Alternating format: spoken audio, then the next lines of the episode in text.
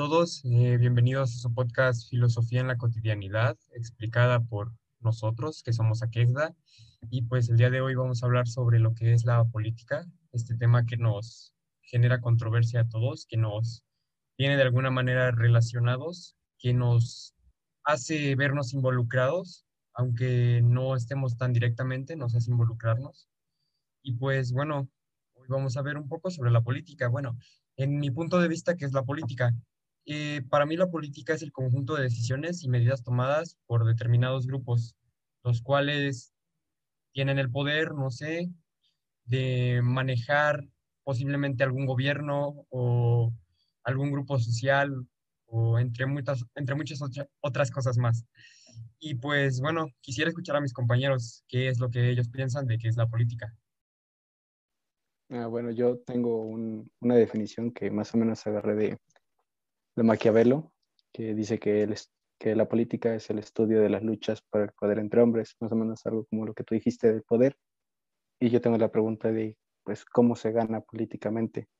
Para mí se gana buscando, se gana políticamente buscando un bien común. Pues, lo buscas con valor, lo buscas con talento, pero sobre todo que tenga el consentimiento de, de tu pueblo, de tu ciudadanía porque si a tu pueblo y a tu ejército, podemos decir, los haces amigos, pues tendrás poder, obviamente. Y bueno, les quisiera preguntar a ustedes qué, piensan que es poder.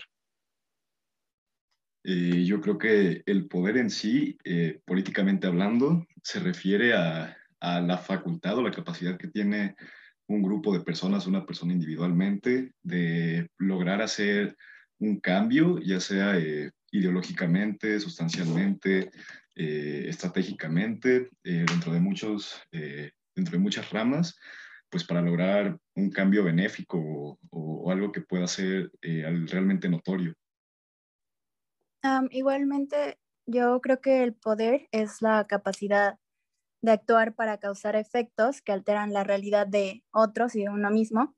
Y también es como la dominación sobre el mundo Em, en torno a lo social y lo natural, según la política, y para alcanzar lo deseado de, pues la sociedad no puede entenderse sin la presencia del poder.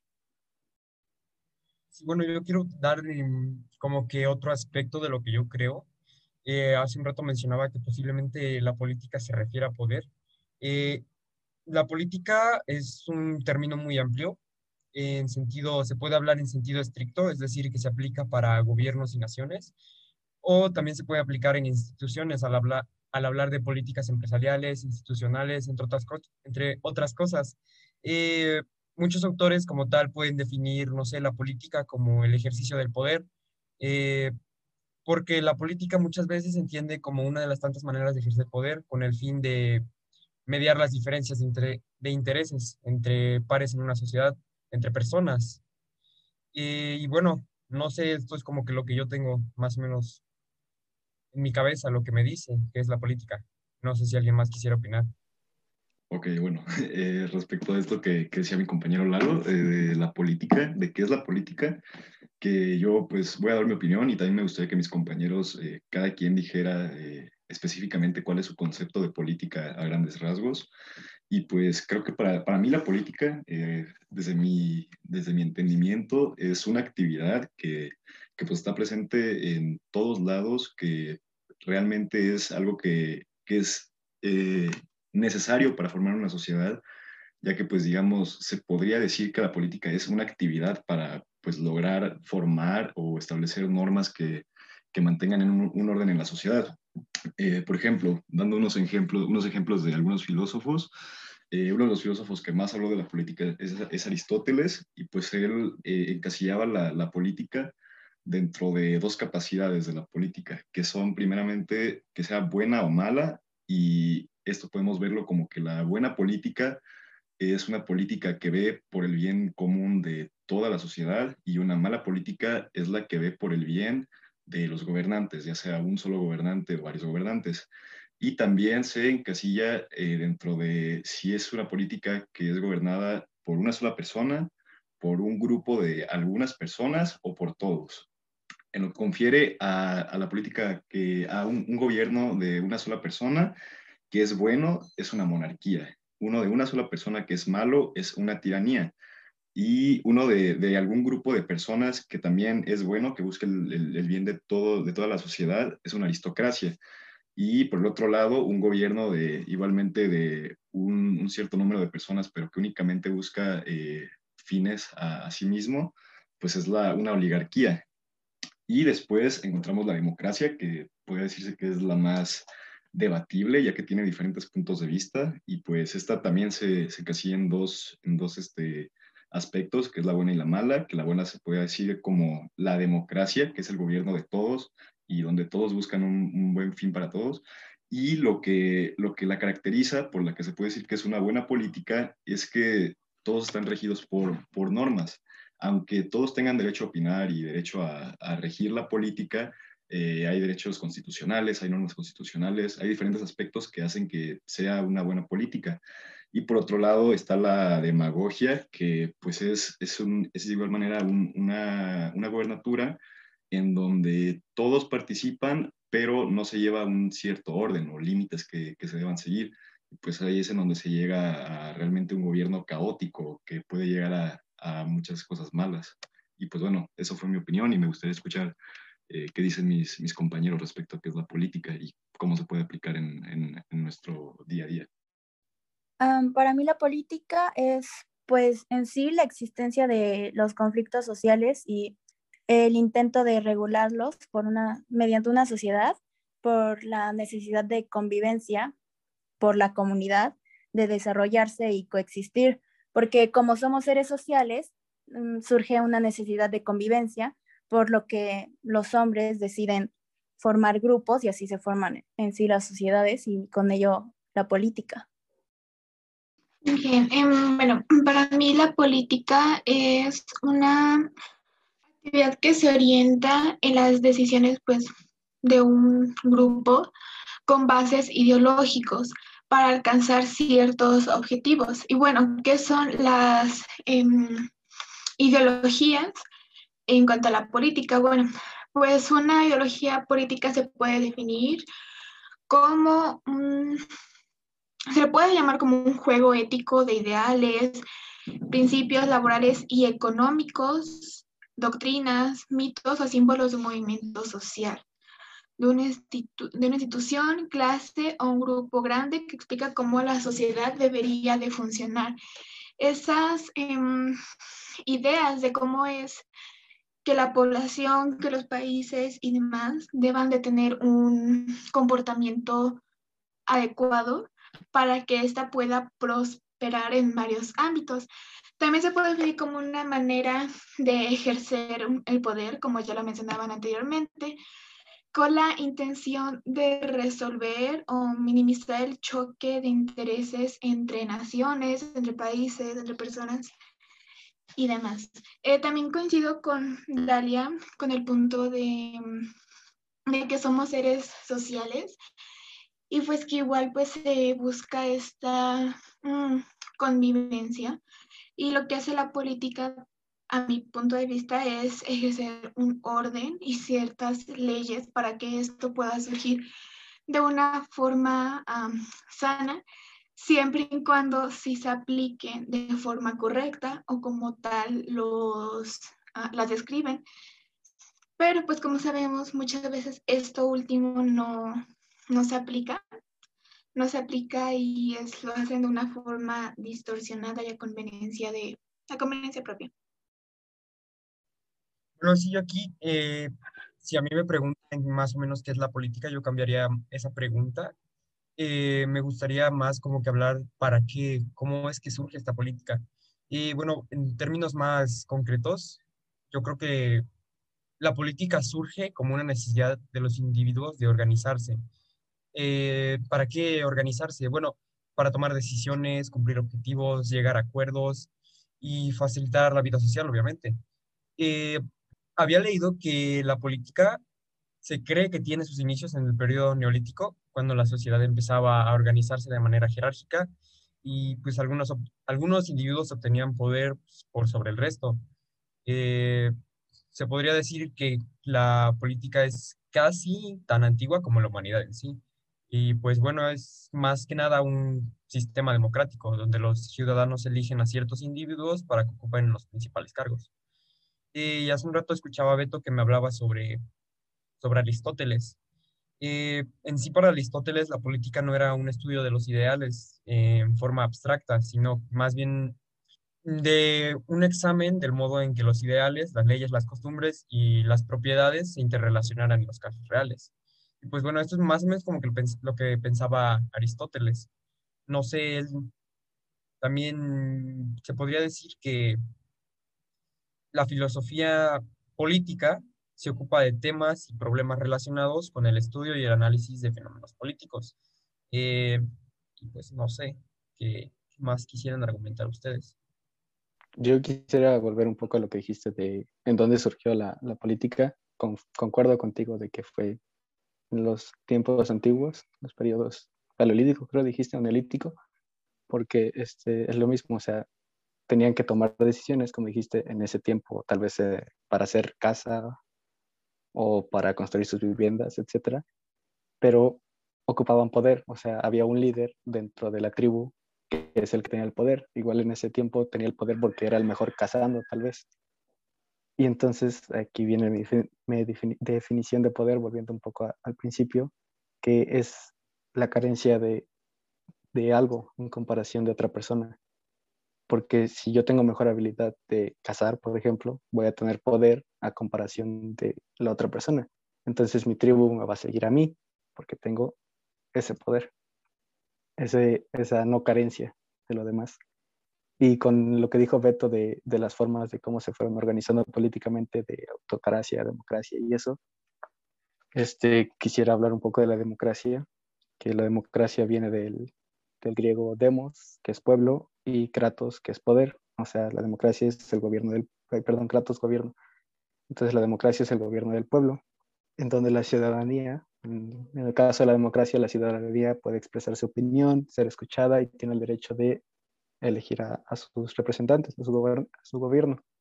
Pero, como dijiste también de la demagogia, que pues llega a suceder porque ahora la mayoría de los, de los países, de las naciones, pues se rigen por, por una forma demócrata, pero que, que la demagogia, quisiera agregar, este, es una estrategia utilizada para conseguir el poder político que consiste en apelar a prejuicios, emociones, miedos y esperanzas del público para ganar apoyo popular mediante el uso de la retórica, la propaganda, la desinformación. Y pues un ejemplo de, una demagogia fue, fueron los nazis. O sea, Hitler llegó al poder democráticamente y después lo convirtió en una demagogia porque utilizó la propaganda, como hemos visto en las clases y demás. Entonces, como que a mí me suena que la democracia no es la mejor forma de gobierno.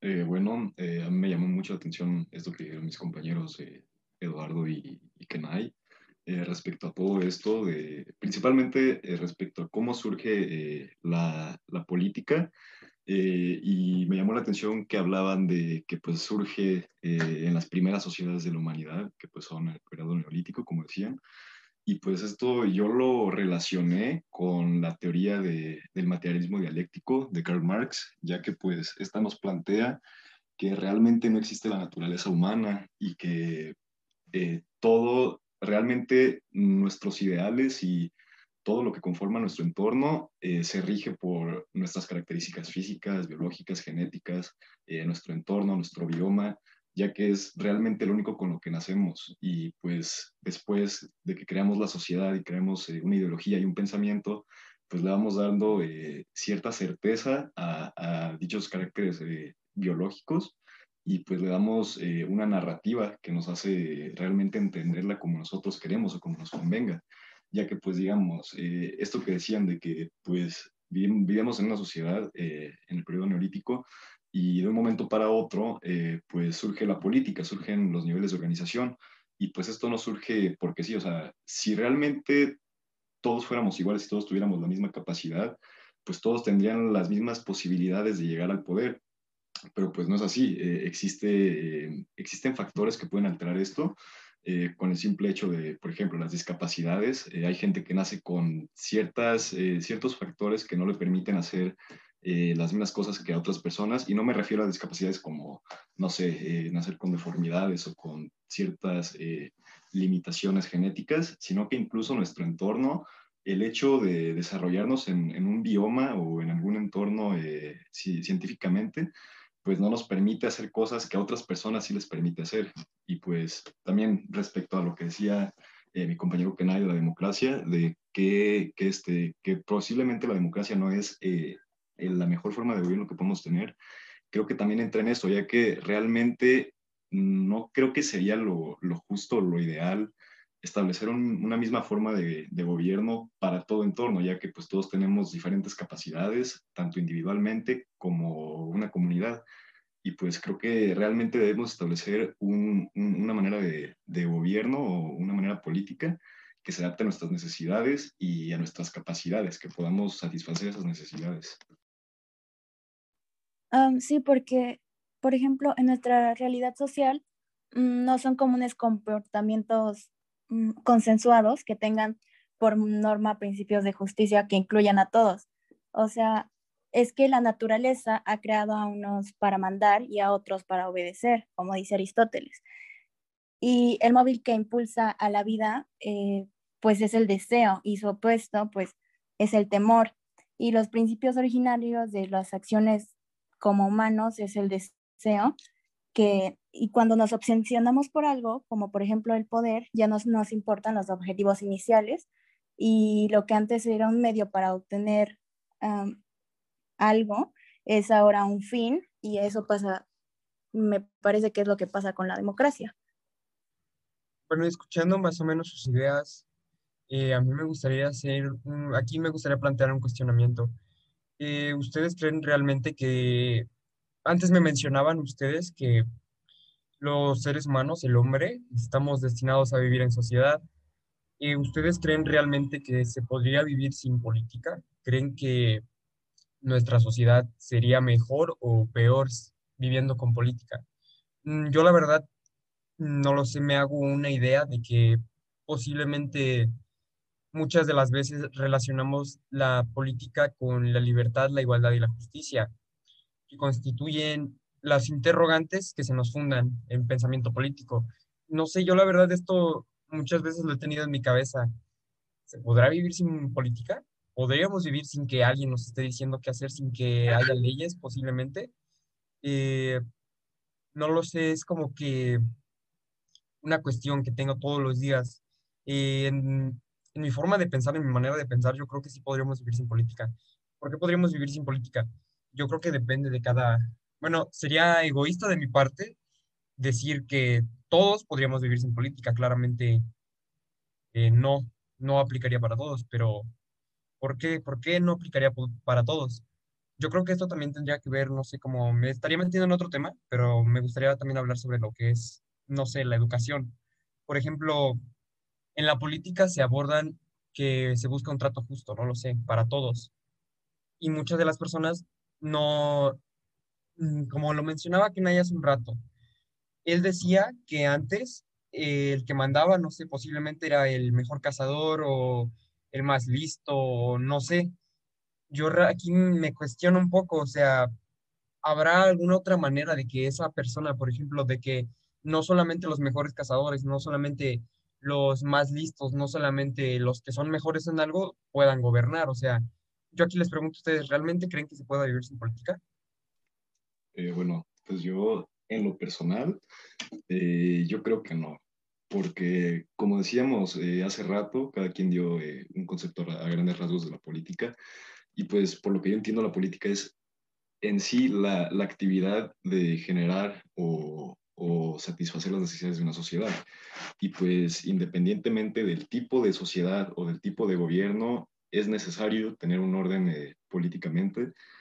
Y pues respecto a esto que mencionaba mi, mi compañero Lalo, me, me, llamó mucho la atención que pues sí, o sea, eh, podemos decir que realmente no tenemos eh, unos estándares fijos para decir cuál es el éxito o quién es el más fuerte o quién es el que debería gobernar, porque creo que esto lo podemos ver incluso en, en no solo en los humanos, sino en todo, porque, a ver, yo, digamos, a ver, les pregunto, ¿cómo, cómo a ver, claro, te pregunto, ¿tú por qué dirías que el hombre o el, ser humano es la raza dominante? ¿Por qué dirías que somos el ser más inteligente o el ser que está arriba de la cadena alimenticia? ¿O por qué se nos ha descrito siempre como el ser más poderoso por sobre todas las especies?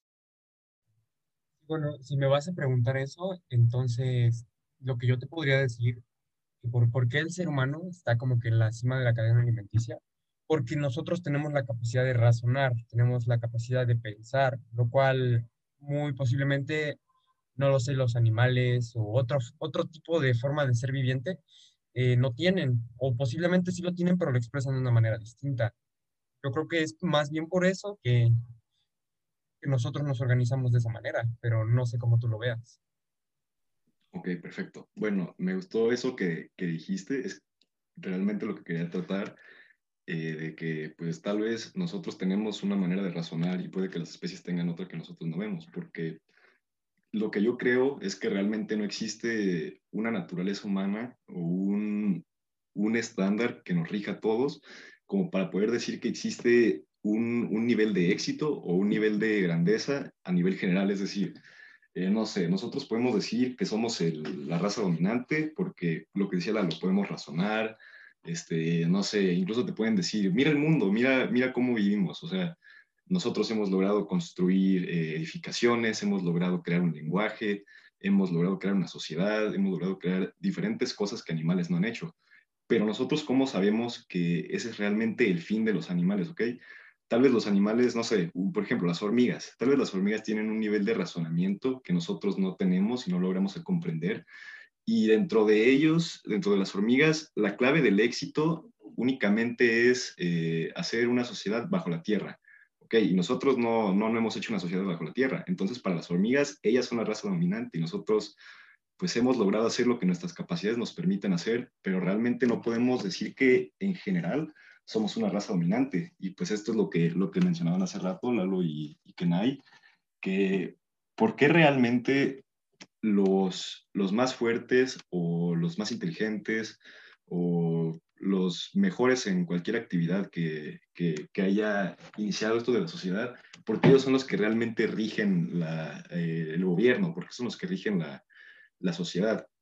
Y pues creo que realmente eso es algo que se debe analizar creo que todos debemos dar nuestro punto de vista respecto a por qué, por qué realmente el poder es el poder. ¿Por qué nuestro estándar de poder o por qué nuestros ideales de poder son así y qué podemos hacer para cambiarlos? Yo quisiera agregar algo con eso que estaba diciendo entre la diferencia de nosotros y los animales. No es tanto como poder, es diferencia para mí.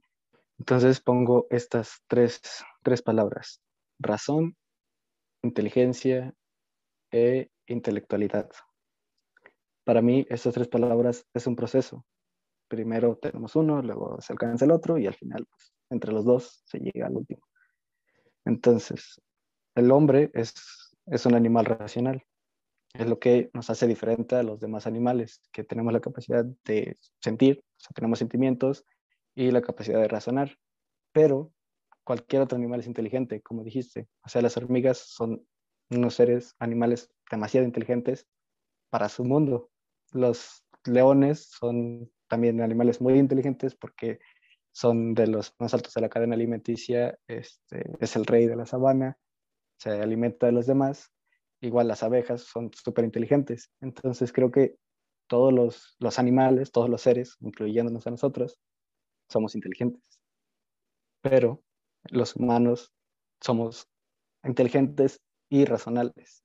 Y dentro de, o sea, ya, ya separándonos de nosotros y los demás seres, hay otra clasificación dentro de nosotros. Está el intelecto, la intelectualidad, que es otra inteligencia, pero es nuestra capacidad de, de, razonar otra vez, de sentir, pero en comparación con todo nuestro entorno. O sea, es todo nuestro aprendizaje, todo nuestro proceso de aprendizaje, toda nuestra adaptación de la cultura y todo eso. O sea, dentro, por eso decía que este, entre nosotros el que va a gobernar pues es el que alcanza como ese siguiente nivel, que deja de tener la carencia de los demás, que tiene una mayor capacidad. Y este, creo que bueno, le doy chance a alguien más. Ah, bueno, este, pues yo recalcando lo de Gilberto, también no somos para proclamarnos como la especie más, yo lo diría así, como en cuestión de especies, porque en realidad lideramos, pero a nuestra especie. No somos de todos. Como dijo, como dijo Gilberto, perdón, las hormigas podrían ser la especie dominante bajo la tierra porque no estamos ahí. Pero aparte es como la cualidad de liderazgo en cualquier especie. Obviamente van a seguir al que les garantice esa capacidad de seguir existiendo y progresando. Y pues obviamente los animales no nos reconocen así. O sea, los leones no nos van a reconocer así porque pues, nosotros no les garantizamos nada. Simplemente nada más a nuestra especie. Es eso, cuestión de especies. Debe de haber un líder en cada especie donde los demás depositen su confianza. Yo quiero, yo quiero agregar algo aquí. Eh, con esto que me dijo Beto, que me puso en tela de juicio mi pensamiento, eh, nos estamos metiendo, si vamos a meter lo que son los animales y nosotros nos vamos a hacer una comparación, entonces yo quiero mencionar a Aristóteles en este punto.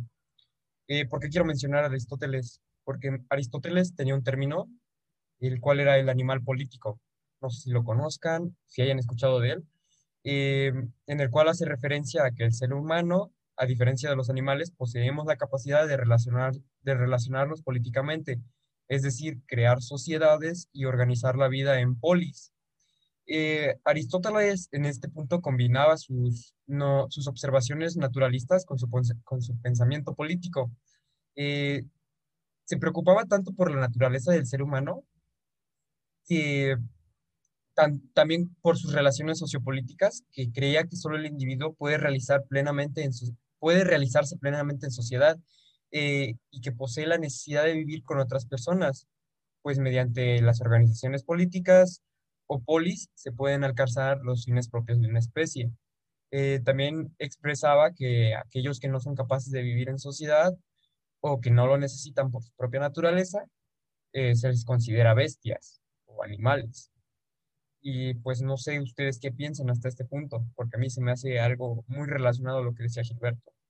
Eh, bueno, a mí respecto a eso, sí, creo que estoy realmente de acuerdo con, con Eduardo respecto a ese punto, que si bien, sin tomar en cuenta si somos o no dominantes sobre otras especies, independientemente, lo que nos hace diferentes es lo que nosotros llamamos civilización, que también se dice que, eh, de hecho, eh, la civilización o los humanos como tal surgieron cuando inició el diálogo. Eh, ¿Por qué? Es decir, nosotros crecimos como humanos o como una sociedad en el momento en el que dejamos de resolver nuestros problemas a, golpes hasta matarnos y empezamos a dialogar. Y pues de aquí mismo surge la duda y volvemos a todo esto de la filosofía y por qué es tan importante. Y pues creo que también va bastante relacionado a esto. Bueno, y, retomando un poco lo que dijiste, Beto, de, del diálogo.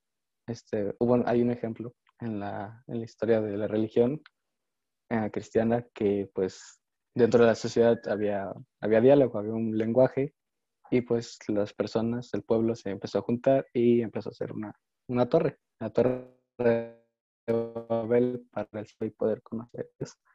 Pero pues a este Dios no le gustó la idea y no rompió como tal la torre. Lo único que hizo fue este, cambiar los idiomas, o sea, añadir más idiomas para que hubiera mala organización, para que no hubiera política como tal. Y entonces hubo pelea entre el, entre el mismo pueblo, porque no se sabían organizar, y la torre desplomó. Entonces, yo aquí les pregunto, ¿qué, cómo creen o cuál creen que sea la forma ideal, la manera de tener una buena política, de ser una buena política?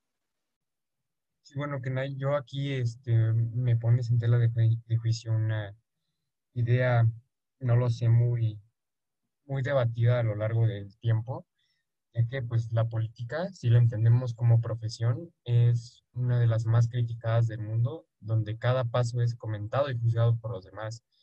Eh, y pues no lo sé, la verdad, yo creo que varía de cada uno esta respuesta.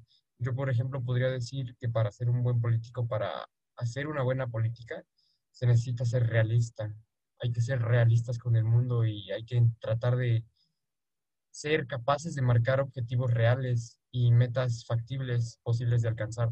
Pero no lo sé cómo, de qué manera lo vean los demás, porque esa es una manera que yo lo veo.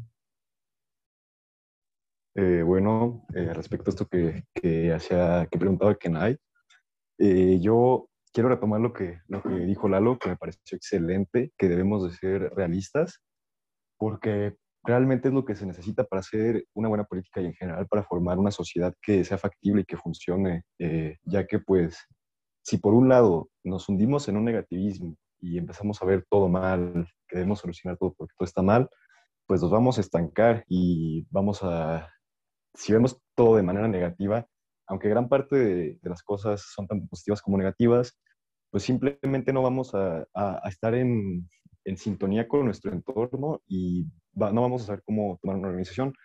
Y por otro lado, si vemos todo de manera positiva y, y si vemos todo con un optimismo exagerado, tampoco vamos a tener visión de cuáles son nuestros verdaderos problemas y qué debemos hacer para solucionarlos.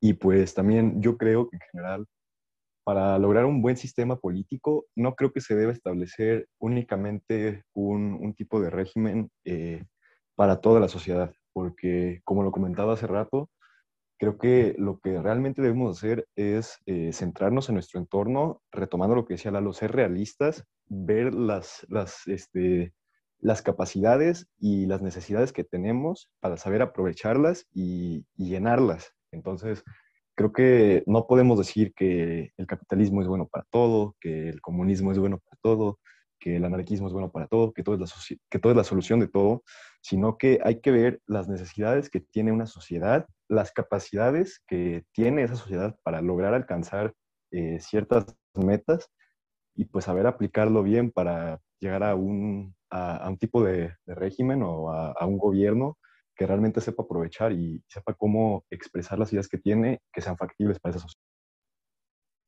Bien, eh, yo también coincido con mis compañeros en el hecho de que pues, uno tiene que plantear metas realistas, porque cuántas veces no hemos visto que los gobiernos en sus campañas y demás se proponen em, erradicar eh, X, cosa y se estancan en eso y no, y cosas que pueden que tengan el mismo nivel de importancia más o menos, em, queden de lado, lo desatiendan y ese mismo avance, pre, ese mismo avance visualizado, planeado que se tiene, no se hace. Y también yo considero que, se, yo, que los políticos deberían de tener una moralidad en la cual se rijan por las leyes y lo que quieren hacer y no por, em, por lo que les convenga a su persona. Porque, ok, bien, las leyes y lo que propone y demás, puede que la mayoría estén bien redactadas, porque hasta eso están bien establecidas, pero la forma de realizarse, la forma de cómo las manifiestan hacia la población es de una forma incorrecta, de una forma en la que hasta se pueden llegar a contradecir. Así que creo que en este aspecto considero que deberían también de tener una moralidad y estar capacitados para llegar a tener el poder o la autoridad una representación, mejor dicho, de hacia el pueblo y para el pueblo. Ah, yo creo que estoy un poco en desacuerdo con lo que dijiste de que eh, los políticos tienen que hacer las normas, o sea, el gobierno y ellos tienen que hacer las normas. Para mí, obviamente tiene que haber normas o, o reglas, pero ¿quién debería hacerlas? Pues nosotros, o sea, el pueblo porque así, si el pueblo se concientiza de las normas que hay, que hace, pues también será responsable y ah, será, será responsable de las consecuencias al no cumplirlas. Y entonces, si la sociedad no participa en la elaboración de leyes, que es lo que está pasando o ha pasado en, en muchos países, pues todo será para el pueblo, pero sin el pueblo.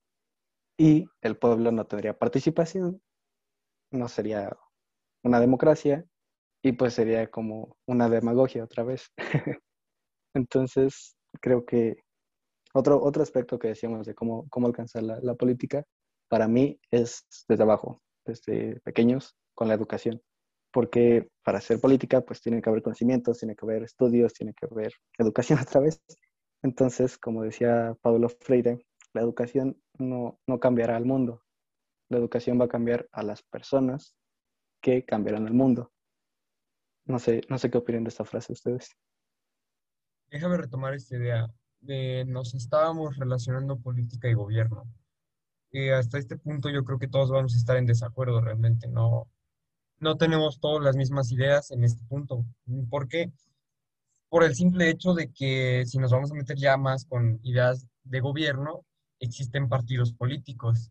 Eh, lo que tienen los partidos políticos es que buscan persuadir a la sociedad, o sea, hacernos ideas a nosotros y que esas ideas nos agraden. Y si nos metemos en un, en, en un índole más jerárquico, jerárquico perdón, eh, pues cada quien va a elegir a quien con el que se sienta más identificado. O sea, todos vamos a estar en desacuerdo. Por ejemplo, si, si fulanito de tal hace esto y él es el presidente, no sé, y, y por él votaron cierta cantidad de personas, no sé, esas personas, uh, las personas que posiblemente votaron por él, seguramente estén de acuerdo con sus ideas, seguramente estén de acuerdo con lo que él está haciendo, pero los que no votaron por él, eh, muy posiblemente no estén tan conformes. O sea, este yo creo que ya es un tema más debatible, de que no todos estamos de acuerdo siempre con estas ideas, de que si ponemos en la mesa que, no sé, eh, este político de aquí dijo esto y a lo mejor a la mitad del pueblo le agradó y a la otra mitad no le agradó, o sea, es algo que no vamos a estar de acuerdo si lo tenemos en cuenta.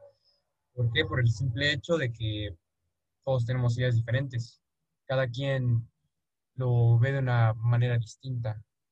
Y pues no sé, eso es como que lo que me viene a la mente cuando ya empezamos a relacionar la política con el gobierno. Eh, bueno, a mí me, llamó mucho la atención esto que dijo mi compañero Lalo, y yo estoy completamente de acuerdo en ello, y creo que va un poco aunado a lo que decía hace rato. Eh, respecto a que realmente debemos mirar hacia nuestro entorno, mirar a lo que nos rodea, a nuestras necesidades y nuestras capacidades para lograr ciertas metas, ya que justamente lo que decía Lalo, creo que es lo que, lo que le corresponde a, a, a los gobernantes, ya que todos tenemos una, una, responsabilidad, todos como una sociedad común y las personas que, que, que nos van a gobernar, y creo que ellos tienen como necesidad realmente ver a su alrededor y ver lo que hace falta y lo que pueden lograr eh, a satisfacer.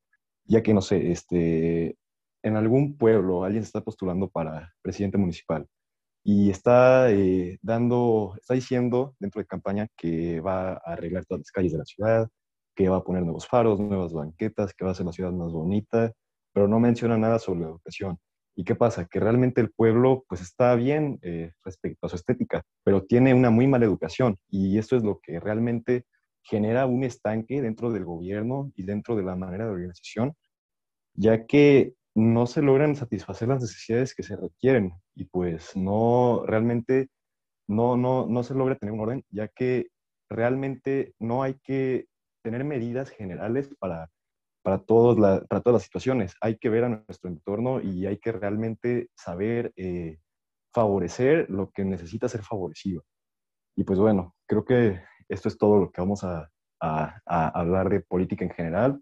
Y pues ya ahorita nos vamos a, a dirigir un poco más al bueno, y como comentó mi compañero Beto, vamos a proseguir a lo que es el apartado de ética y la moral. Y bueno, hay que entender que la ética y la moral son dos conceptos muy distintos, pero que se llevan de la mano. Y bueno, hay, para entender, hay que entender que la ética y la moral mm, tienen diferentes significados. La ética está relacionada con el estudio fundamentado de los valores morales que guían el comportamiento humano, y mientras que la moral son como que las costumbres, las normas, los tabúes y los convenios establecidos por cada sociedad. Y hasta este hasta este punto hay que entender que la ética estudia los, los principios que deben regir la conducta humana eh, al tratar de explicar las reglas morales de manera racional, fundamentada eh, y teóricamente. Eh, se puede decir que la ética en, en este sentido es una teorización de la moral que incluso, que incluso ayuda a definir criterios propios sobre lo que ocurre a nuestro alrededor. Y de otro, por otra parte, la moral eh, es el conjunto de reglas que se aplican en la vida cotidiana y que todos los pobladores, ciudadanos o lo que sea de alguna comunidad utilizan continuamente. Eh, estas reglas o normas guían a cada individuo orientando sus acciones y sus juicios sobre lo que es correcto o incorrecto, em, es decir, lo bueno o lo malo dentro de una escala de valores compartidas mm, por el mismo grupo social. Eh, para comprender mejor la diferencia entre ética y moral es necesario llevar como que un concepto, una teorización sobre los principios y valores que rigen la conducta humana. Y pues sería todo. No sé, algo que quieran agregar ustedes. Ah, entonces la ética sería más como el pensamiento individual sobre qué es lo bueno y lo malo. Y la moral sería más como algo religioso o ideológico según un tipo, no sé, grupo o comunidad. Mm, hasta este punto se podría decir que más o menos es algo así. La ética son como que tus valores propios y la moral ya es mm, como que lo que rige a cada comunidad, lo que rige a cada sociedad. Entonces la ética sería como algo así como la conciencia. La ética es más como que la conducta humana. Más que nada es como que tus reglas propias. O sea, es como que una teorización de la moral va, va de la mano. No, no es lo mismo, pero sí va de la mano. O sea, pero la ética sería, bueno, si lo vemos desde ese punto de vista de que es las reglas propias, no serviría de nada la ética, porque no todos piensan igual sobre qué es lo bueno y qué es lo malo, y cualquiera puede responder, no solo Lalo.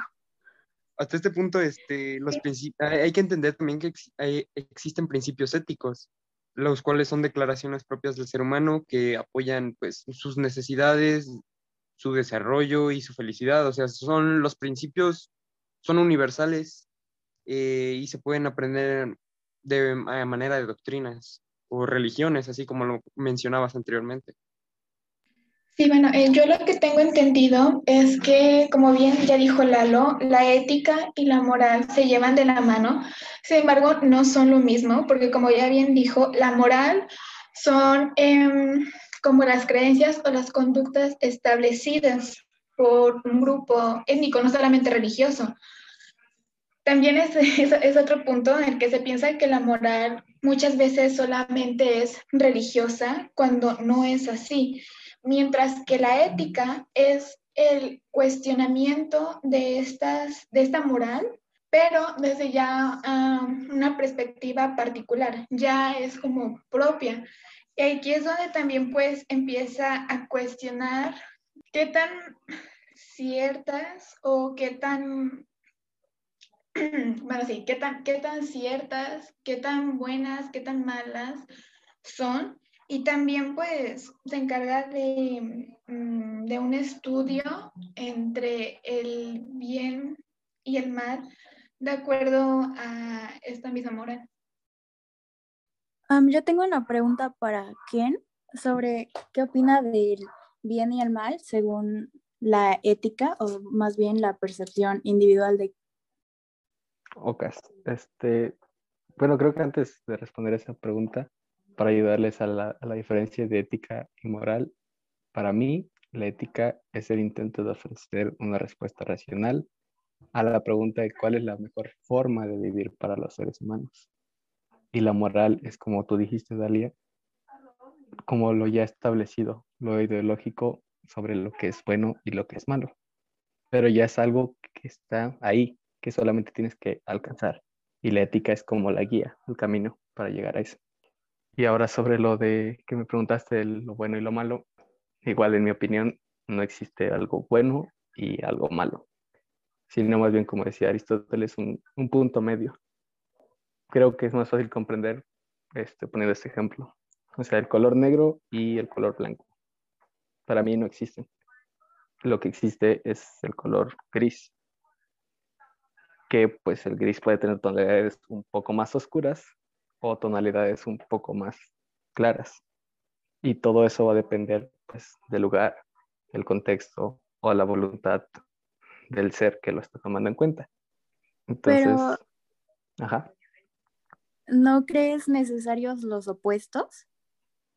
o sea, no son como tanto opuestos, sino son como más ah, desviaciones. Sí, o sea, sí como que son opuestos, pero no, no en, el, en el sentido total. Son solamente inclinación un poco hacia lo más negro, inclinación un poco hacia lo más blanco, en mi opinión. Déjame interrumpirte aquí tantito. Este, respecto a lo que dicen del bien y el mal, eh, recuerden que si nos centramos más como que en ideas de sociedad, eh, el bien es como que aquello que la sociedad o una clase social este, considera moral, o sea, digno de imitación. Y el mal tiene como un significado opuesto, o sea, mm, se podría decir que el bien es lo como que lo, lo, que aceptamos nosotros mismos, lo que la sociedad nos hace aceptar, y el mal es como que lo opuesto, lo que nos hace creer que está mal, que realmente no deberíamos considerar, que no, no es válido. Hasta este punto es como que una idea que nos ha metido la sociedad, es algo como que yo hasta este punto me genera una pregunta realmente como qué es lo bueno y qué es lo malo. O sea, se los pregunto a ustedes, ¿alguien me podría dar respuesta a esa pregunta? Eh, bueno, yo en lo personal, respecto a eso que pregunta Lalo, yo creo que, como eh, mencionaba hace rato también cuando estábamos hablando acerca de, política y sociedad, creo que estos dos términos realmente son eh, son muy subjetivos. No creo que podamos describir algo como completamente bueno, completamente malo, ya que eh, tomando de nuevo la corriente del, materialismo dialéctico y el, materialismo histórico de Marx, eh, también creo que esto tiene que ver mucho con lo del bien y el mal, ya que pues, eh, no sé, no podemos, por ejemplo, la, la gran cuestión que se ha hecho de si el hombre es bueno o malo por naturaleza. Eh, que hay gente que dice que el hombre es bueno por naturaleza y la sociedad lo, lo, reprime para que sea malo, o que realmente el hombre es malo, pero hay, hay una fuerza que lo hace eh, seguir ciertas leyes y lo hace convertirse en bueno. Pero creo que realmente nosotros somos personas y ya, o sea, somos eh, seres que, que únicamente seguimos nuestros instintos y, cuando entramos dentro de una sociedad o algo que nos rige, realmente se crean conceptos de bien y mal, pero realmente no podemos decir que algo sea bueno o malo. Aquí, respecto a esto, pues eh, como antes no teníamos ciertas leyes que nos rigieran ni nada, pues únicamente seguíamos nuestros instintos. ¿Qué viene después? Pues se crea la sociedad y aquí entra esto de la moral, que digamos, eh, se crea la moral, se crea eh, un concepto o se crea ciertas leyes que se deban de seguir, y ahí es en donde nosotros creamos nuestra propia ética, que como mencionaban hace rato, eh, realmente la ética solo vive dentro de nosotros, no podemos decir que, que debemos de llevar una ética buena o mala para llevar, este, digamos, colectivamente, sino que, como mencionaba Platón, Platón lo que creía acerca de la ética era que eh, realmente la ética es como eh, ciertas actividades que se dan para lograr una armonía, una justicia eh, dentro de las virtudes que tenemos en nuestra alma. Y ya que se crean ciertas virtudes, pues es cuando vivimos, digamos, plenamente como humanos. No sé qué, qué opinan ustedes. Eh, yo, por ejemplo, ahorita que entraron en el debate sobre bueno y malo, también quiero como complementar de la ética, que es como, la ética es como un juicio de lo que está permitido y no en la convivencia humana porque como dice Gilberto, la ética busca como una reflexión sobre la mejor forma de vivir o el mejor sistema de costumbres o valores. Reflexiona la moral y ahí puede entrar sobre el juicio ante los actos, si son buenos o malos. Exactamente, o sea, pero en este sentido, o sea, ¿cómo es que, cómo es que surge esto de hacer el bien y el mal? O sea, ¿por qué, por qué, por qué hay un bien, por qué hay un mal? ¿Alguien podría decirme realmente por qué por qué está el bien y por qué está el mal? ¿Cómo es que surgió esto? Eh, bueno, eh, yo creo que en algunas ocasiones esto se puede dar de una manera nativa, eh, digamos, dependiendo de nuestras características biológicas, para seguir ciertos, este, ciertos caracteres o ciertas leyes que nos permitan estar vivos o vivir plenamente. Pero creo que en muchas ocasiones, y esto es algo que se ve bastante, es que, eh, como también hablábamos hace rato acerca de política y de cómo se crean malas políticas y sistemas de gobierno que reprimen al pueblo, creo que esto puede entrar ahí, ya que realmente eh, los, las grandes élites o los sistemas gubernamentales eh, imponen cierta moral, entre comillas, que realmente no, no podemos definir si es bueno o malo. Simplemente son cuestiones que a ellos les da poder o les da ciertas características que los engrandece y que únicamente favorecen a ellos. Y pues así vivimos nosotros creyendo que estamos eh, logrando algo éticamente correcto, pero, única, pero moralmente correcto, pero únicamente estamos haciendo acciones que favorezcan a otras personas y nos las imponen como si fuera lo correcto. Ajá, entonces, según lo que dijo Ángel sobre la ética, el bien y el mal para mí es el bien está más como orientado a una sociedad mejor en la que todos pueden vivir, por así decirlo, felices y en el mal se podría definir como una sociedad en la que se busca el sufrimiento y el poder de unos pocos yo hasta este punto quiero como que dar otra idea. Eh, la pregunta por la significación de los términos bien y mal, eh, o bueno y malo, pertenecen a las cuestiones más antiguas de la filosofía. O sea, realmente nunca se le, yo creo que nunca le podremos dar como que un significado en concreto, ya que esto es, sería, sería erróneo y egoísta como que yo decir lo que es bueno y lo que es malo, porque cada uno de nosotros tiene su idea propia, cada uno tiene ideales distintos, cada uno, no sé, creció en diferentes lugares, cada uno, a cada uno le, le inculcaron ideas diferentes. Y pues yo creo que esto es como que lo que nos hace aquí abrirnos al debate, lo que nos hace eh, generar preguntas, lo que nos hace dudar de, de, lo que realmente es bueno y lo que realmente es malo, porque no sé, posiblemente Dalia me pueda decir que es bueno, este, por ejemplo, no sé, comer verduras y hacer ejercicio todos los días,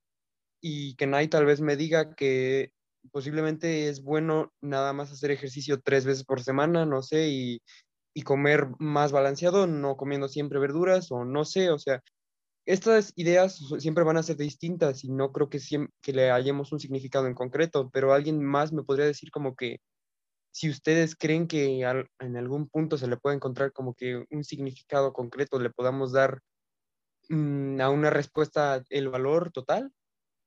Bueno, pues yo respecto a lo que acabas de preguntar, em, yo creo que no, porque esta definición del bien y el mal es muy em, muy relativa. Un ejemplo podría ser lo que consideran bien y mal la iglesia, por ejemplo, la religión católica, que hay cosas que las consideran mal o en contra de su religión, de la castidad y demás, mientras que para otro grupo eh, social puede que eso sea ah, normal o algo este, común de los humanos, por ejemplo, lo que es eh, la comunidad LGBT, que para religión, ah, no, pues eso no es de Dios. Mientras que para otro, para el resto de la gente, no toda, pero sí un, un buen número pueden decir, no, pues es normal. Entonces, bueno, en conclusión, yo podría decir que en sí estos términos son relativos y cada quien va a tener su opinión. Puede que coincidas con unos, pues que puede que con muchos otros no.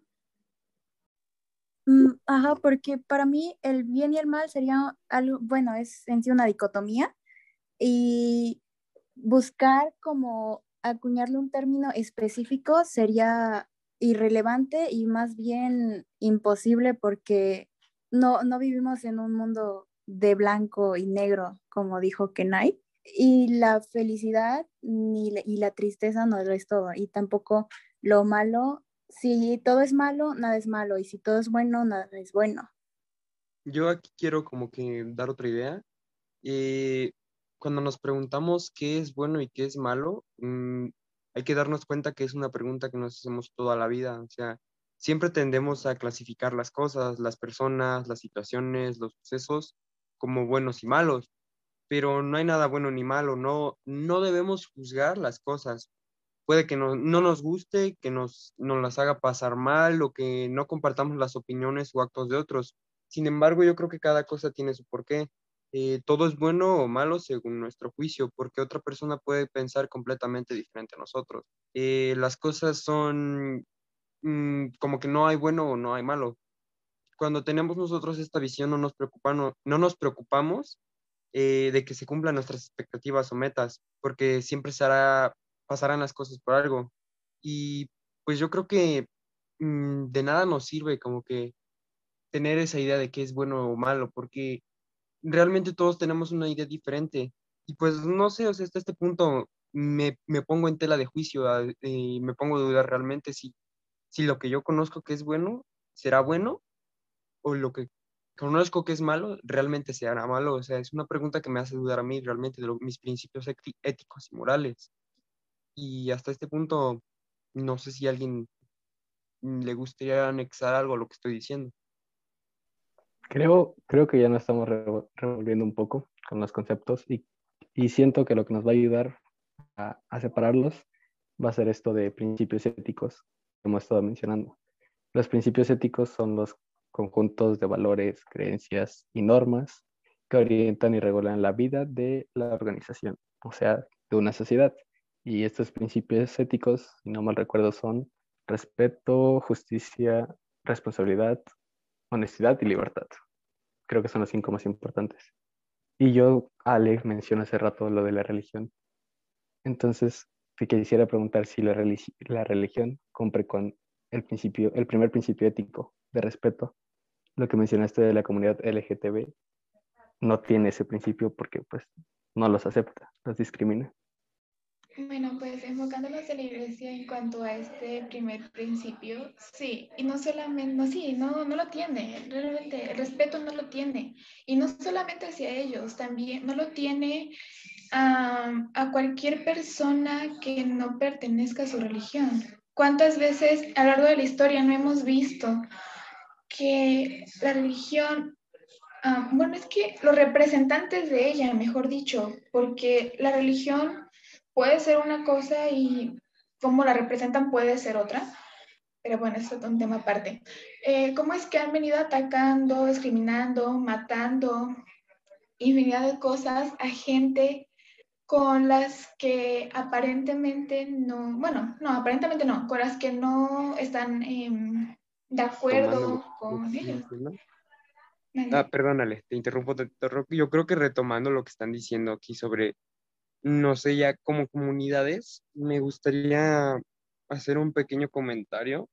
Eh, las doctrinas éticas se integraban en los sistemas religiosos o filosóficos y constituían tentativas idealistas y metafísicas de establecer reglas y normas de conducta inmutables e independientes del desarrollo histórico o del desarrollo de cada comunidad. O sea, es como que ni los idealistas ni, ni los materialistas tenían como que una concepción aceptada de la ética. Y pues no sé ustedes, ¿qué, qué, qué, qué es lo que opinas tú más o menos de esto que te acabo de decir, Ale, acerca de lo que me estaban comentando en las comunidades? Ok, uh, bueno, aquí sí voy a, a, responderte con una pregunta. Uh, porque bien, puede que con muchas religiones no estés de acuerdo, o al menos no con todo, pero dijiste que no tienen una ética como razonable, creo que así fue. ¿Para ti qué sería una ética razonable? Mm, para mí, ¿qué sería una ética razonable?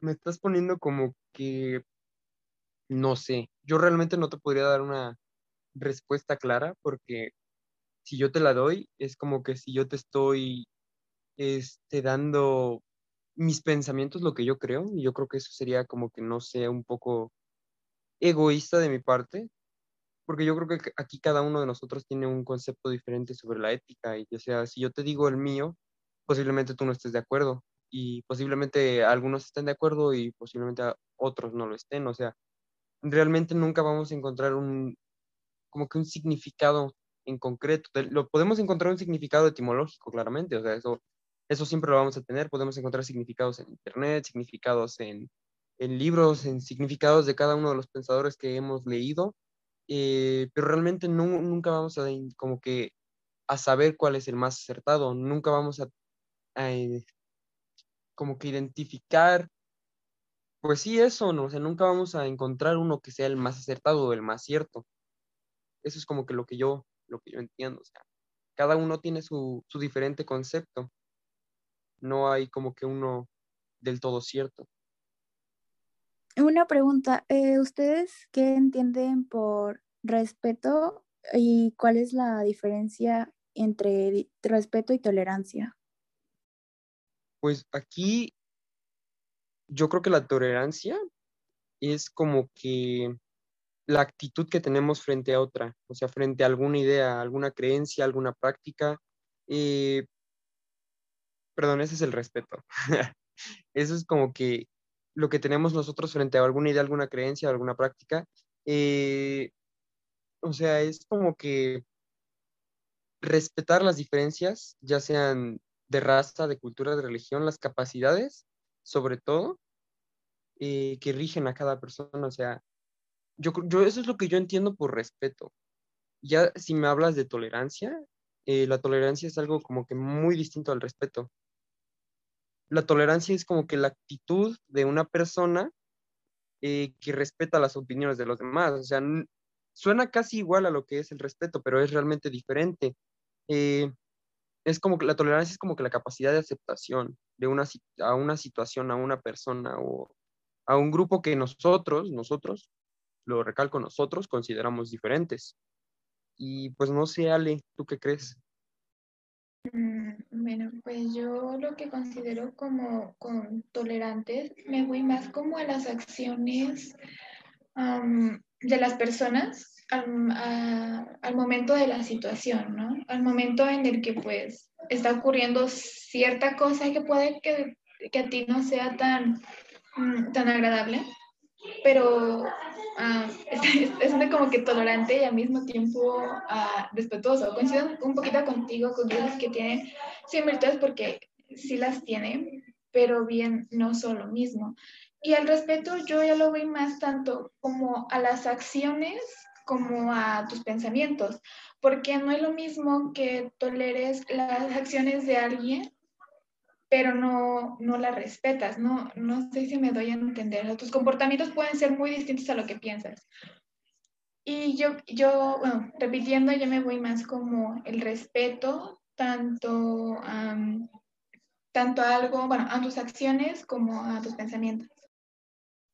Eh, bueno, yo respondiendo a esa pregunta que hicieron, en lo personal yo creo que ambos conceptos de, tolerancia, de tolerancia y respeto pues van de la mano, obviamente, pero creo que tolerancia va a algo más general y tal vez un poco eh, más despegado de lo que se trata de defender o tolerar, eh, ya que siento que el respeto es algo más como que encasillado a, a un grupo y como teniendo cierta eh, apegación más, más directa, ¿saben? Porque, digamos, eh, tomando el ejemplo que decían hace rato de, de la religión y, y, este, y los grupos sociales, por ejemplo, eh, con el, LGBT que decían, por ejemplo, podemos decir que hay, no sé, ciertas iglesias que tienen tolerancia a, a estos grupos, ¿ok? Pero solo eso, tienen tolerancia, únicamente aceptan que pues, estos grupos existen y pues saben, o sea, reconocen que no pueden hacer nada para, para contradecir eso. Y por lo contrario, el tener respeto es realmente como incluirlo en sus prácticas y, y pues sí, ¿no? O sea, como realmente apegarlos a, sus creencias, usando este ejemplo. Creo que eso es a lo que, como que lo que yo más veo eh, una diferenciación entre estos dos conceptos. No sé qué piensan ustedes yo quiero hacer otra pregunta sobre qué es lo que opinan de entonces la tolerancia que le tienen los gobiernos a las minorías en el país y en el mundo. Eh, sí, yo creo que esto también va bastante eh, con lo que les acabo de decir de la religión, ya que, eh, por ejemplo, pues sí, grupos de, digamos, bueno, más bien naciones o, o grupos gubernamentales eh, puede que tengan cierta tolerancia hacia grupos vulnerables o, minorías y pues solo eso, ¿no? Tener tolerancia. Pero el hecho de que tengan respeto es como incluirlo más en sus acciones, eh, eh, en sus prácticas, usando este ejemplo de, del gobierno, por ejemplo, el tolerarlos sería no reprimirlos, ¿saben? Creo que la tolerancia de las naciones hacia grupos vulnerables o minorías sería más que nada eso, no reprimirlos ni castigarlo por lo que hacen. Pero el respeto sería ya incluirlo dentro de sus normas, eh, crearles derechos y cosas por el estilo.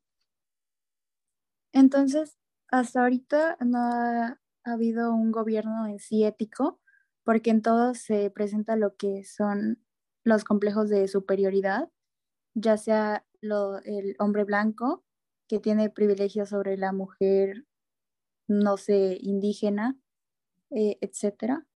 ¿Qué opinan? ¿Creen que hay un gobierno ético?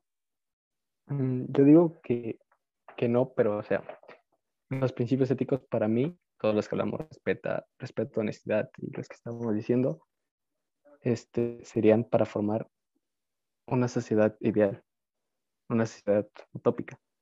Pero, pues como lo has dicho, ningún gobierno, ninguna nación los cumple totalmente. Por ejemplo, la comunidad religiosa, ya pusimos el ejemplo, no cumple los de respeto, eh, libertad. Pero, bueno, otro ejemplo que yo quisiera poner, no sé si si alcanza el tiempo, pero lo pongo es en la, en la relación con el nivel económico y el capitalismo y los empresarios con esta frase súper conocidísima de Just Do It, solo hazlo de Nike. Y me encontré de un filósofo, Diego Rosarín, por cierto, síganlo. Este, detrás de la frase solo hazlo hay otras dos que no tienen nada de principios éticos. Es Believe in nothing, cree en nada. Y sacrifice everyone, sacrifica a cualquiera, a todos. O sea, regresamos al concepto de Maquiavelo, el fin justifica los medios. Y ahí dejan de existir totalmente los principios éticos.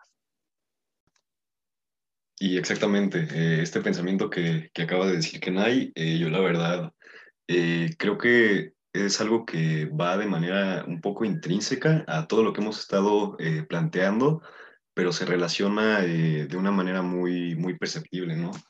Porque, como ya habíamos dicho, por lo general en grandes concentraciones de poder, principalmente dijimos en, en los grupos gubernamentales y en las empresas, que es aquí en donde se puede ver, digamos, esta cierta manipulación que, por ejemplo, lo, que se, lo que se nota es que, pues por lo general, estos grupos tienen eh, dos, dos, lados, ¿no?